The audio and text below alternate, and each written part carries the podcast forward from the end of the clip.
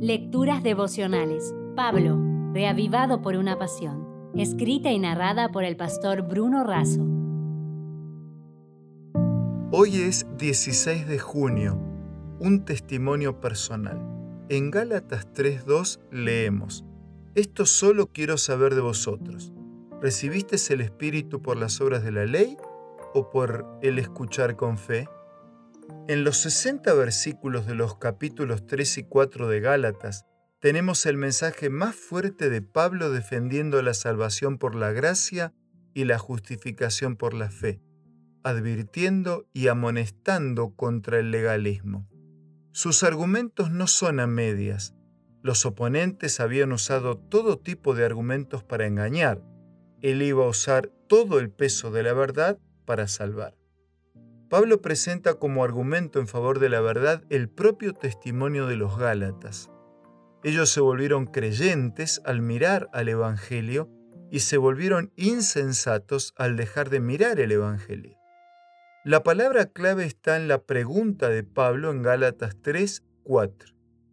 ¿Tantas cosas habéis padecido en vano? El apóstol había acompañado a estos creyentes en sus primeros pasos Sabía de su experiencia transformadora y cómo habían salido de las tinieblas a la luz admirable del Evangelio. Y ahora, la llegada de los legalistas fascinó a los Gálatas. Pablo los trata de insensatos, no en el sentido de inicuos, sino en el sentido de espiritualmente atrasados. Pablo fortalece su argumento al decir que habían visto al Cristo crucificado y que oyeron, creyeron, obedecieron y nacieron en la familia de Dios. Así como lo indica el versículo de hoy, la mención a recibir al Espíritu Santo aparece 18 veces en toda la epístola. ¿Esa recepción fue por fe o por obras?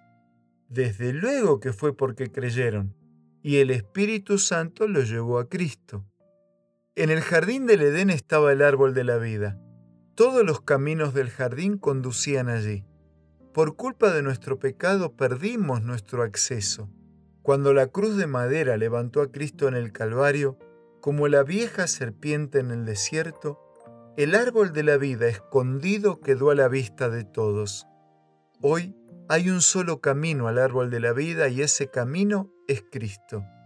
Insensatamente los Gálatas miraban hacia otro lado. Por eso, junto con un abrazo. Te dejo los últimos comentarios para cerrar la reflexión del día de hoy. Querido amigo, ¿hacia dónde estás mirando? Por favor, mira la cruz.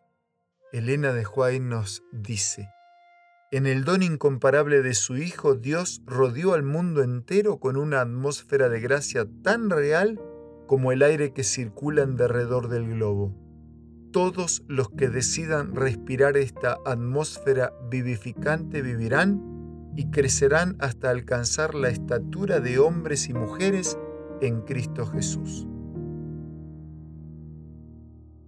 Si desea obtener más materiales como este, ingrese a editorialaces.com.